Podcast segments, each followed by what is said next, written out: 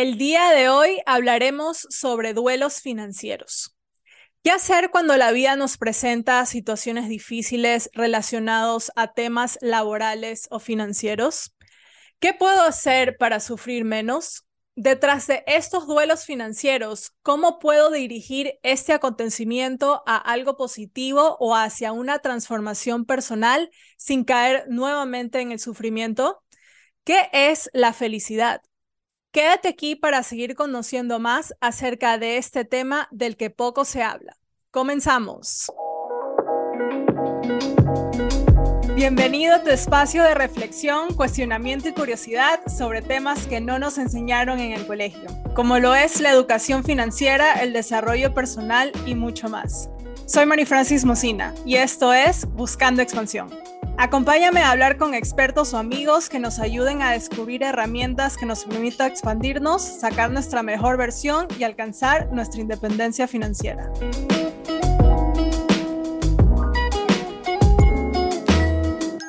Hola chicos, ¿cómo están? Bienvenidos a otro episodio de Buscando Expansión. Bueno, en este podcast siempre hablamos de cómo hacer más dinero, ya sea aprendiendo sobre educación financiera o de algún tema de desarrollo personal para poder sanar nuestra relación con el dinero, pero nunca hemos tocado el tema de qué pasa si perdemos dicho dinero.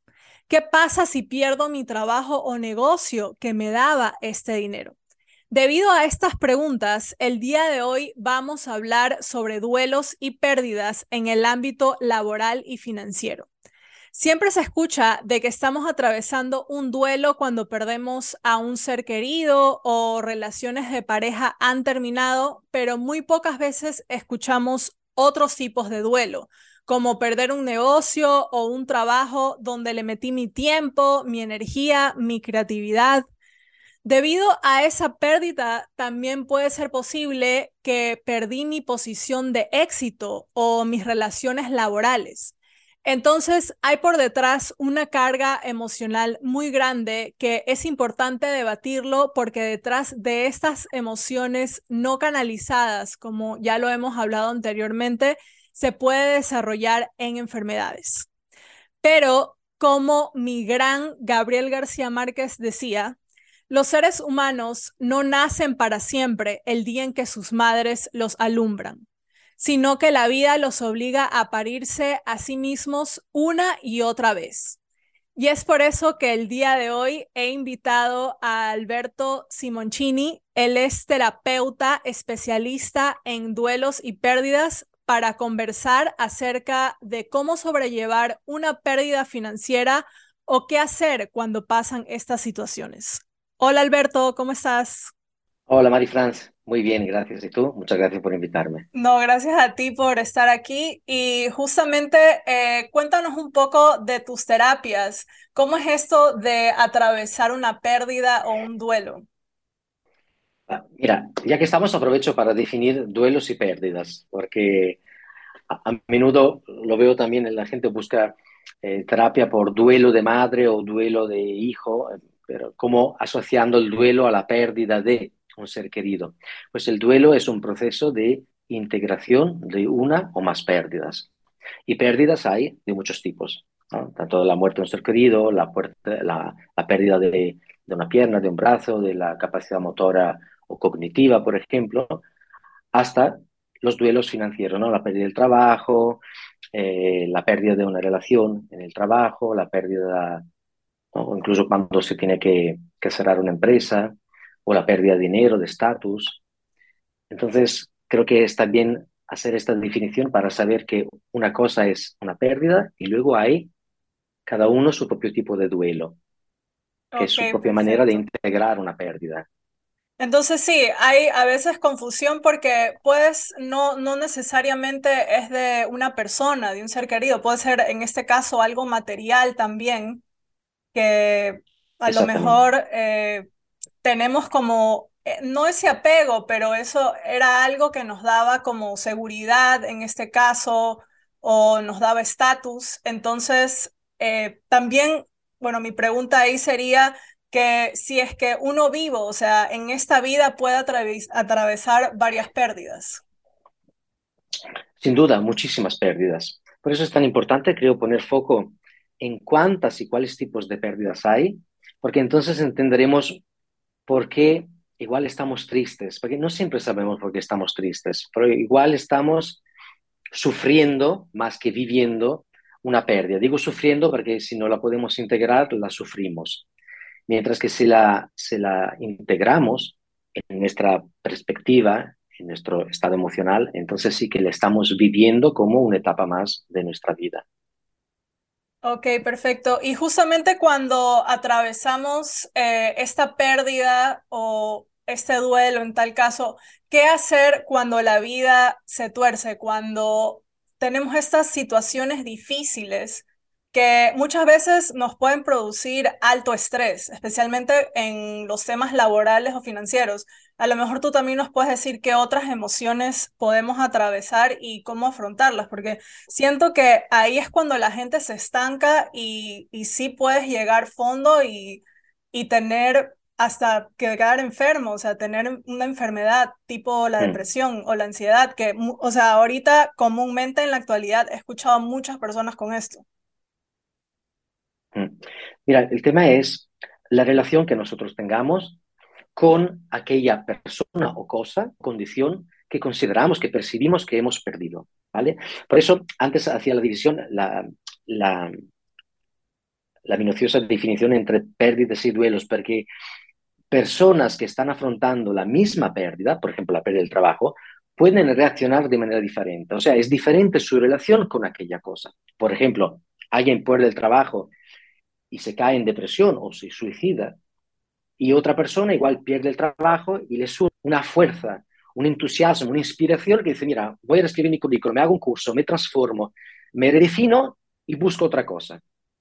Pero ambos han tenido una pérdida, solo que uno la sufre y otro la vive porque la ha integrado. Entonces, aquí es importante, sobre todo cuando hablamos, eh, por ejemplo, de, de dinero, de estatus, de narrativas, de historias que nos contamos de nosotros mismos, la pregunta importante es, ¿qué estoy haciendo yo con eso?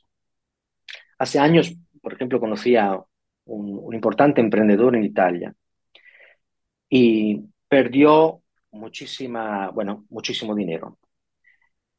Y esto le llevó, aún teniendo una familia estupenda, amigos, salud, hijos y hasta nietos, lo llevó hasta el suicidio.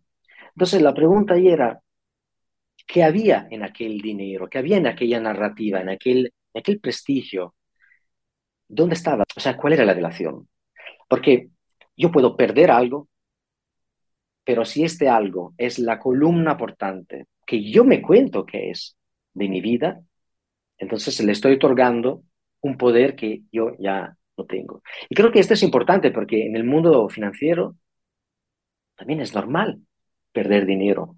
O gente que invierte años en una startup y luego no sale, ¿no? Es, ahí también es una pérdida. De entusiasmo o de un proyecto, una proyección en el futuro. Entonces, claro, no solo necesitamos más conocimientos financieros, pero también necesitaríamos educación emocional para hacer frente a las pérdidas, porque lo normal es la pérdida, no es la ganancia. Luego sabemos que cada, cada pérdida conlleva una ganancia, que es aprendizaje, evidentemente. Pero es importante poder integrar y vivir las pérdidas, porque si no, comentabas tú antes, puede que una pérdida, aunque no sea definitiva, se vuelva definitiva, porque para mí es la última, o sea, ya, ya no invierto más tiempo, ya no invierto más, ya no, ya no me pongo en juego. Entonces es importante poder integrar y reconocer las emociones de tristeza, de sufrimiento, de rabia, de envidia, de odio, que puedan surgir después de una pérdida para yo liberar el camino, limpiarlo y poder en menor tiempo posible volver a sentir alegría, ponerme en juego, sentirme vivo, sentirme ilusionado con todo lo que es mi camino financiero, laboral, humano, personal. Correcto, sí, yo creo que es súper importante hablar sobre las emociones porque como no se habla mucho, o sea, tú piensas, bueno, perdí dinero, y piensas que es todo números, pero en realidad hay una carga emocional tan grande por detrás que por eso el dinero es emocional, valga la redundancia. Y muchas personas piensan que simplemente es felicidad o tristeza y hay muchas emociones atrás. Si no me equivoco, hay como más de 200 emociones en el cerebro humano. Claro, además, eh, Marifrance, el tema es, por eso en, uno de los, de los dos libros que he escrito en 21 duelos, específico cuáles son las subpérdidas de cada pérdida. O sea, detrás de una pérdida, por ejemplo, de dinero o de estatus socioeconómico, hay mucha más detrás, que son estas pérdidas de roles, de narrativas, de relaciones, porque no olvidemos que cuando nosotros perdemos no es solo un hecho personal, es un hecho social también e interpersonal. O sea, nuestro mundo también sufre la pérdida. O, por ejemplo, nos aleja, nos abandona. Otros nos soportan y otros no. Entonces, no es solo un puro, un puro hecho de trabajo, dinero, lo que sea, sino muchas cosas. Hasta los pequeños gestos. Eh, muchas veces quien pierde un trabajo, por ejemplo, pierde los pequeños gestos de ir a tomar el café en aquel bar que estaba justo fuera de la empresa. O eh, el momento de descanso con los compañeros de trabajo o las fotos que tenías en tu, en, tu escritorio. O sea, muchas cosas pequeñas que contribuyen a escribir mi narrativa personal, que es lo que yo me cuento de cada día que vivo. Entonces, el, el, argumento es mucho más complejo y profundo, por eso es importante. En cuanto a las emociones, eh, yo siempre digo que cada duelo, o sea, cada proceso de integración de una pérdida empieza con un no y acaba con un sí. El sufrimiento técnicamente surge siempre de rechazo. Esto es lo que hace la diferencia entre sufrir y vivir una pérdida. Entonces, es a partir de este no, y tenemos derecho a decir este no, tenemos derecho a estar tristes. Pero llega un momento en el cual yo tengo que preguntarme, ¿por qué sigo diciendo no a esta cosa que me pasa? Antes tú, ¿qué hacemos cuando se tuerce la vida? Yo te diría que la vida no se tuerce nunca. Somos nosotros que nos torcemos, porque la vida es perfecta en sí misma tal como es. Hasta un tsunami es perfecto o una explosión de, una, de, un, de, un sol. Eh, el tema es nuestra perspectiva humana y, las circunstancias que estamos. Entonces tengo que entender por qué estoy rechazando esta situación ahora mismo. Evidentemente la rechazo porque yo la considero negativa, no deseada, no la quiero, no la quiero vivir. Tenía otra esperanza, otra narrativa que estaba escribiendo del mañana. Entonces, cuanto más expectativas yo tengo, cuanto más es fácil que yo sufra pérdidas y tenga tristeza en mi vida. Cuantos menos espero, más fácil es que me sorprenda con lo que me pasa. Y ojo que esperar poco no significa que no haga nada. O sea, yo puedo trabajar mucho, invertir mi tiempo, mi ilusión, invertir en una startup, lo que sea. Otra cosa es a ah, crearme expectativas muy grandes de lo que va a pasar. Un poco como pasa en las fiestas de final de año, ¿no? Que si no te espera nada, te lo pasas bien y si piensas que va a ser una fiesta increíble porque final de año, al final te aburres. Es lo mismo. Perfecto, entonces eh, lo que tú nos recomiendas también es eh, pasar el duelo, porque, o sea, de lo que estoy escuchando hay que pasarlo, aunque muchas personas tienen miedo a eso. Es como que ya terminó mi negocio, terminó mi empresa, a pesar de que tengo muchos sentimientos adentro, yo sigo, pero no he sacado eso. Entonces, tú nos recomendarías que cuánto tiempo nos demos para sacar todas estas emociones que tenemos, porque a la final, como te dije, siento que todo esto nos enferma. Mira, se suele decir que un duelo dura entre seis meses y dos años, pero depende de muchas circunstancias. Además, en la casi mayoría de, las terapias que hago, las personas vienen para tratar un duelo y luego salen otras pérdidas que no han llorado, porque las pérdidas cuando no las integramos se quedan.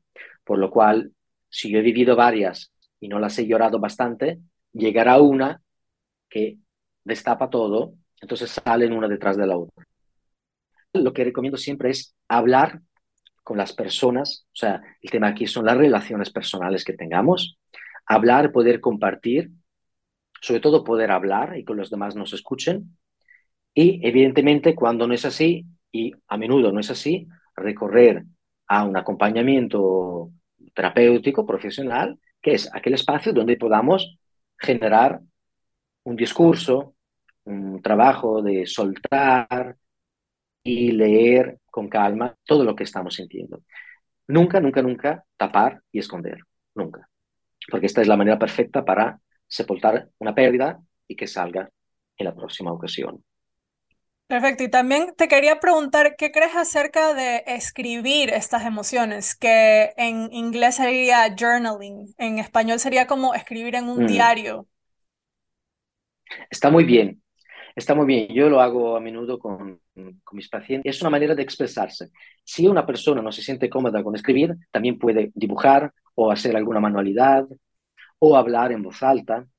¿eh? Esta es una, cada uno tiene que ir un poco con, con, lo que siente, pero en general lo de escribir nos permite de alguna manera transferir lo que es un pensamiento en algo que podamos ver enfrente de nosotros, ¿no? Es materializar algo, sacarlo de alguna manera, que un poco es lo que hacemos cuando hablamos con otras personas que nos saben, que, que saben escucharnos, ¿no? Entonces sacamos de adentro y compartimos. Perfecto, entonces de aquí en esta transformación personal que ya sé que me fue mal, ya perdí todas estas cosas, ¿cómo podemos hacer para seguir adelante sin caer nuevamente en el sufrimiento? Porque muchas veces siento que el miedo también como que nos detiene de tener ese miedo de que me va a pasar de nuevo o que no voy a tener éxito nuevamente porque ya pasé esta pérdida. Mira, yo creo que ahí es donde hace falta un trabajo espiritual. Espiritual implica un trabajo hacia adentro, o sea, para conocerme, intrapersonal, realmente, donde yo pueda eh, entrar en contacto con mis valores profundos, no tanto con mis proyectos o sueños, sino soy yo, ¿qué, qué queda? O sea, son las preguntas fundamentales también, ¿no? Porque siempre pensamos que es mi vida, que yo como lo que quiera, el mito del self-made man que puede hacerlo todo, y olvidamos que somos como peces que, que nadan dentro de un océano. O sea, así estamos viviendo la vida. Entonces, yo no tengo mi vida. ¿no? La vida es compartida, es este espacio compartido en el cual tenemos experiencias. Tenemos que rebajar un poco el ideal del ser humano que puede, que, que tiene el total albedrío sobre, sobre su vida. No es así, porque de esta manera lo que vamos rebajando es nuestras excesivas expectativas. Y te, repito una vez más, María o sea, esto no implica que luego yo me esfuerce lo más que pueda en mi vida para que el trabajo vaya bien, para tener éxito, para ir adelante con mi nuevo business, con un nuevo proyecto, ¿vale? Son cosas diferentes. De alguna manera sería como, hago todo lo que pueda sin que, sutilmente, sin que me importe cómo, cómo acabará. ¿Vale? Sé que es, eso es sutil, evidentemente, ¿eh? porque cuando uno invierte todo, pero hay que estar en este punto en el medio. Entonces yo me esfuerzo y no espero nada, de alguna manera, sobre todo a nivel interior.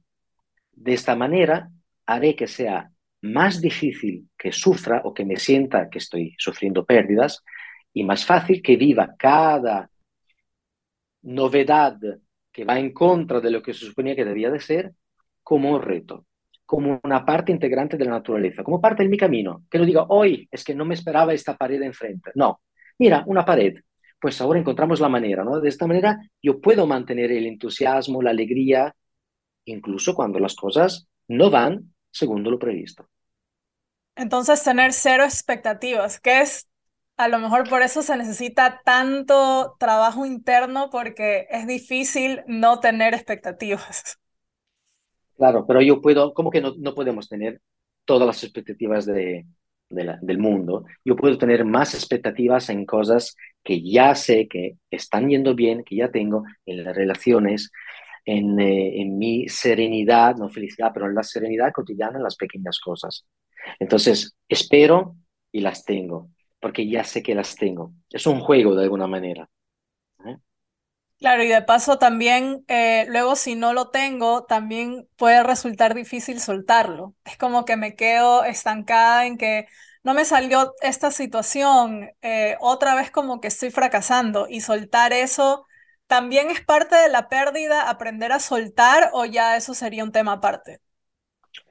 Sí, yo creo que sí. Además, hay que reconocer que muchas veces la, vida es capaz en sí misma de sorprendernos. he conocido personas que lo han ganado todo y lo han perdido todo, otras que se han esforzado toda la vida y no lo logran nunca, y muchas veces no depende de ellos, depende de circunstancias Luego ya podríamos hablar de cómo son estas circunstancias, sincronías, causalidades, de saber, ¿no? Eh, no es este el, episodio para hablar de esto, pero hay que decir que realmente nosotros podemos hacer 100, pero el universo en sí mismo puede hacer un millón de cosas más, ¿no? A través de las casualidades, eh, estas sincronías, ¿no? Que hacen que las cosas vayan o no vayan bien. Entonces también es liberarnos también de un peso, de una carga, decir, es que todo depende de mí. No, no es verdad. No todo depende de mí. Yo lo que, lo que puedo hacer es esforzarme con entusiasmo, alegría al 100%, poniendo todo lo que puedo en un proyecto porque me lo creo y me gusta, pero reconocer que no estamos solo yo y el proyecto en la vida. Hay muchos más factores que no dependen de mí, no dependen de mi conducta o de mis elecciones. Entonces esto también me hace sentir un poco más sereno, como, vale, no es verdad que todo depende de mí. entonces también tenemos que estar conscientes que, que será un 50% es de mí y el otro no, o sea, tengo el control de este 50% y el resto lo suelto y lo dejo al universo que pase lo que pase. Yo te diría que incluso más, más, más juego tiene el universo porque he trabajado con, con, personas que han muerto de cáncer de pulmones y no habían fumado un cigarrillo en toda su vida. Wow. O de, o de cáncer de intestino, veganos o vegetarianos haciendo yoga y meditación. Y gente que fuma y come y bebe como si no mañana, que llega a 84, 85 años. Según nuestra conducta, vamos aumentando, disminuyendo el porcentaje de, alguna, de que algunas cosas pasen, no pasen, evidentemente, pero tener conciencia de que realmente somos una pequeña, un trocito de un puzzle, ¿vale? O sea, tener conciencia de que todo es, es, un, es un contexto más, más amplio. Por lo cual, si un proyecto, un business no funciona o no va bien, por decirlo así, hay, hay muchas más cosas en, el juego que tal vez yo no puedo reconocer, pero tengo que aceptar que es así. ¿Vale? no es ni justicia ni injusticia divina, evidentemente, pero es algo mucho más complejo que no puedo, no puedo explicar, por lo cual no, no tengo que culparme a mí, tengo que sentirme que, que todo es una injusticia. Ese, ese es el tema o el punto de esto, que muchas veces, eh, como es mi proyecto, eh, es mi negocio, nos los tomamos muy personal y olvidamos estos factores extras que acabas de mencionar. Y es por eso también que ¿cómo tú definirías eh, esto de aquí? Porque sí, es muy difícil como no tener el control al 100% y aceptación sobre todo, porque es como que, no, yo sí tengo el control de todo esto, pero en realidad no. Y es difícil tener este como sentimiento de aceptación que en realidad no lo tengo. Claro, esto un poco tiene que ver una vez más con cuáles son las cosas a, través de las cuales yo me defino a mí mismo. Okay. O sea, harto autoconocimiento. También es un trabajo de autoconocimiento profundo. Exacto. ¿Qué, cuáles son los elementos a través de los cuales escribo mi narrativa cotidiana? Yo, por ejemplo, ¿soy terapeuta o hago el terapeuta? Ah, un error que hacemos a menudo, ¿no? O sea, nos ponemos una etiqueta como de, de sustancia, de, como si fuera el contenido de, de, nuestro ser, es lo que hacemos. Por eso luego es tan difícil, ¿no? Yo puedo, yo soy, cuando, cuando me echan del trabajo, ¿quién soy entonces? ¿Dónde, ¿Dónde está el yo? ¿Dónde está el abogado? Si ya no estoy en aquel bufete y estoy sin trabajo, ¿soy abogado o hago el abogado? ¿Quién soy? Entonces ahí es donde tenemos que hacer un trabajo profundo, donde afuera nos ponemos como etiquetas algunas cosas que pueden cambiar y sabemos que pueden cambiar y que no pasa nada. ¿Por qué? Porque lo importante está dentro y lo importante no lo va a tocar nadie. Okay, Por eso esto del trabajo, el trabajo espiritual es un trabajo muy profundo que deberíamos hacer todos y que tiene que ver con quién crees que eres tú en tu vida, no con lo que haces o que vas a hacer o si eres una mujer de éxito o no, ¿vale? Es ¿quién hay ahí? Sí, totalmente, porque a veces muchas personas, sí, cuando te presentas, te dice, sí, soy tal, tal persona y soy abogado, pero en realidad tu trabajo o el oficio o la profesión que tú haces realmente te define como persona. O sea, eso realmente eres. Supongo que eso solo es parte de tu vida, o sea, es una pequeña porción de en realidad toda la persona que eres. Claro, y así tú ves también la relación con con el dinero o con las expresiones del dinero, ¿no? La misma persona encima de un coche de 10.000 eh, euros o encima de un Porsche viene percibida de manera diferente, él se percibe evidentemente mejor. Entonces, todo este trabajo de autodefinición a través de, puede ser un coche, puede ser incluso los libros que lees o el tipo de vida espiritual que estás llevando, ¿eh? También decir, hago mucho yoga, me voy cada mes, eh, un, mes al año me voy a la India en una ashram y enciendo incienso en casa todos los días, esto también, otra vez, puede ser un, eh, ¿cómo decir?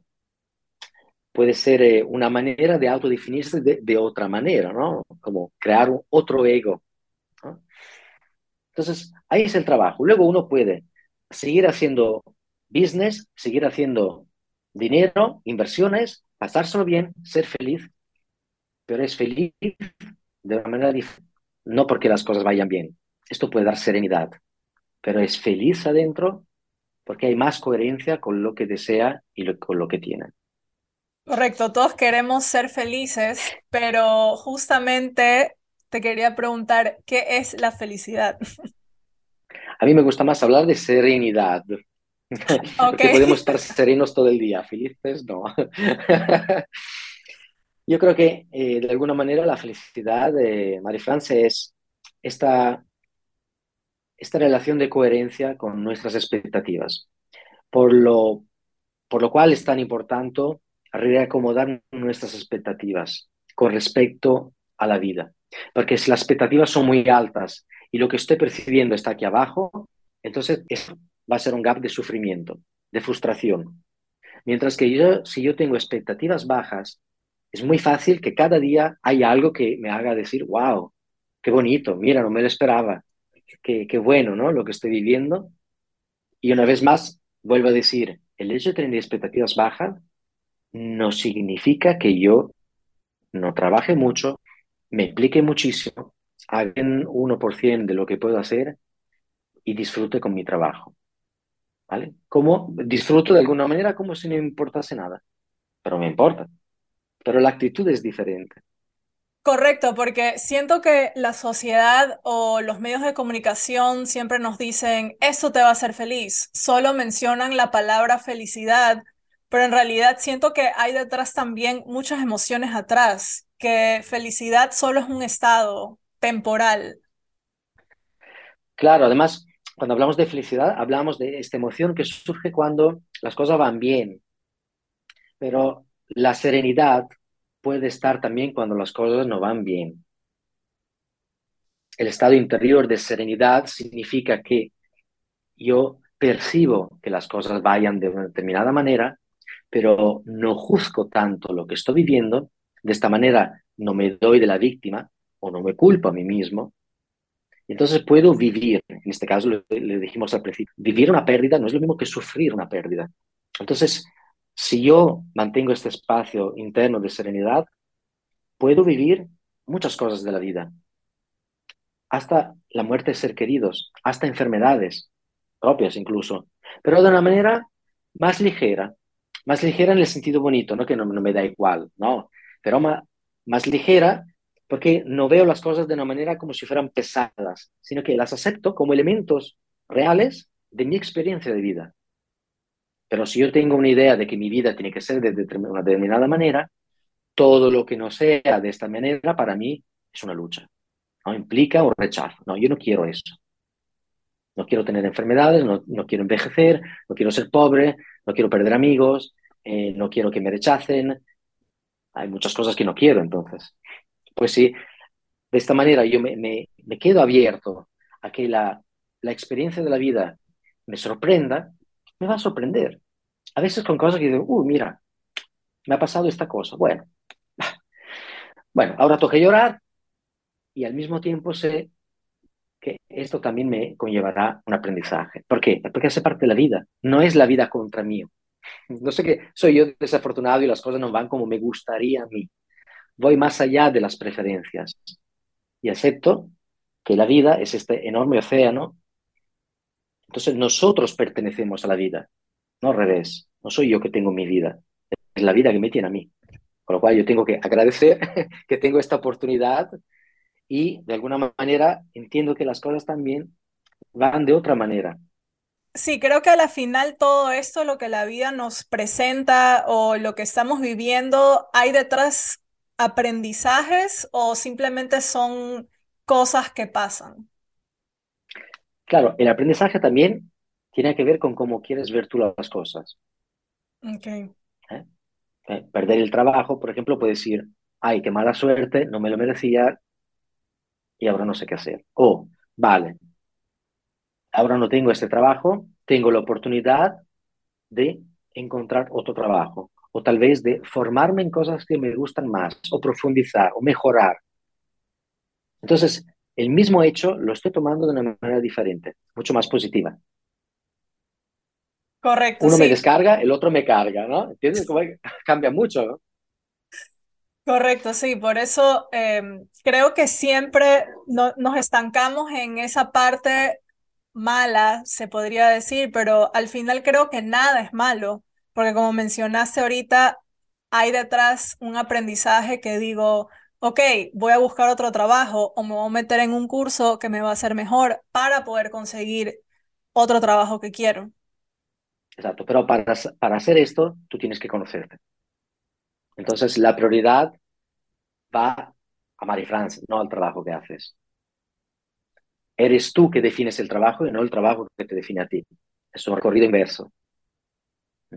Ok, entonces nos recomiendas que el paso principal de cualquier pérdida también o duelo sería el autoconocimiento, no importa en qué sección esté, ya sea como nos mencionaste, la pérdida de un ser querido o algo material, todos llevan como el mismo fin de un autoconocimiento profundo o ahí varía un poco? Sí, sí, yo te diría que sí, porque cualquier pérdida que consideramos como una pérdida importante desafía nuestra relación con la vida. La desafía. Cuando la pérdida es muy importante, entonces yo me, paro, lloro y sufro.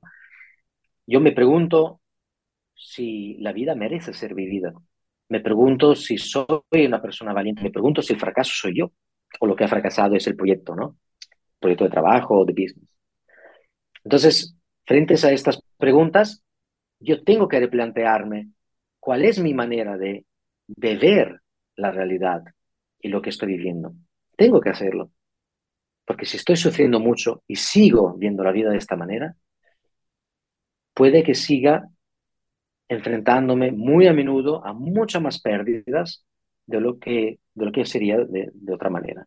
O sea, veo más pérdidas de lo que hay.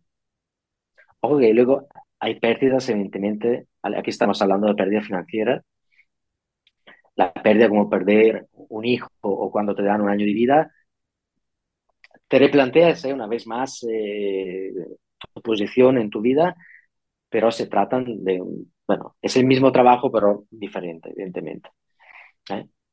Pero las pérdidas en el ámbito financiero ponen en juego, una vez más, eh, nuestra idea de nosotros mismos. Entonces, hay que ir por ahí, hay que aprovechar, hay que descubrirse, explorarse, conocerse. Y esto se puede hacer de varias, de varias maneras. Hay muchos caminos. Un camino puede ser el acompañamiento terapéutico, otro puede ser la meditación, el yoga, viajar, el deporte también. O sea, todo puede contribuir a hacernos crecer ¿no? dentro de nosotros mismos. De una manera, cuando se habla de crecimiento personal, es, es un poco lo que, lo que deberíamos hacer, ¿no? crecer dentro de nosotros.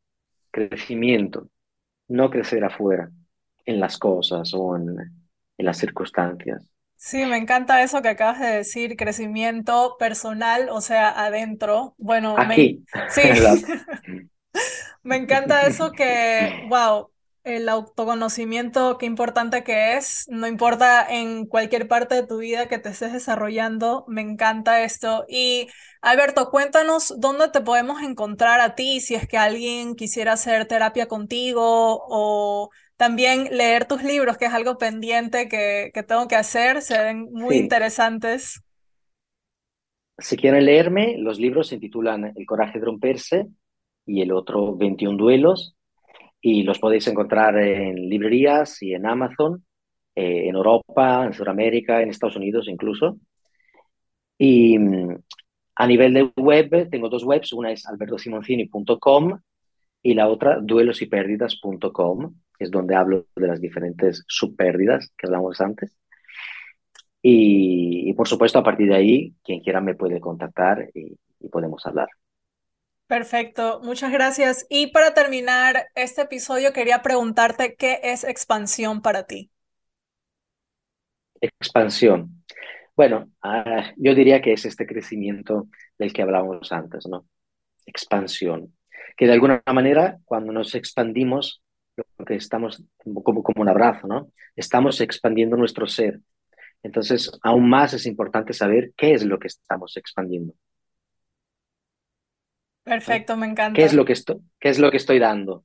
Tanto a nivel de empresa, ¿no? También qué mensaje estoy expandiendo. Claro, a nivel, a nivel de como marca personal, el mensaje que doy con mi negocio o de yo como ser humano eh, sin profesión, sin nada. Exacto, ¿no? Mi visión, mi filosofía, mi sentir. Es importante, ¿no? Y hoy, aún más de lo normal, creo, en estos últimos años, creo que es urgente, ¿no? Necesario preguntarnos qué es lo que estamos vendiendo o presentando, ofreciendo. Totalmente. Bueno, te quería agradecer, muchísimas gracias por estar aquí y compartir con nosotros un poquito de todo este tema de duelo financiero. Muchas gracias.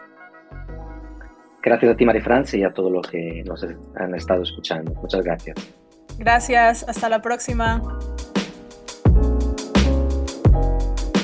Wow, sacamos muchos puntos interesantes aquí, como la diferencia entre un duelo y una pérdida, el verdadero significado de la felicidad y una vez más, mucho autoconocimiento. Bueno, espero que este episodio te invite nuevamente a ver hacia adentro, hacia ti y poder enfrentar todo lo que la vida nos puede presentar. Es por esto que la pregunta de la semana es, ¿qué herramienta o herramientas usas para conocerte un poco más, ya sea hacer journaling, hacer estos tests de personalidad, hasta hacerte leer tu carta astral si crees en astrología. Ya sabes que me puedes seguir como It's Marie Francis y me puedes responder esta pregunta por Instagram, TikTok, YouTube y ahora también por Twitter. No te olvides de evaluar este episodio y compartirlo con quien pienses que lo necesite. Nos vemos, hasta la próxima.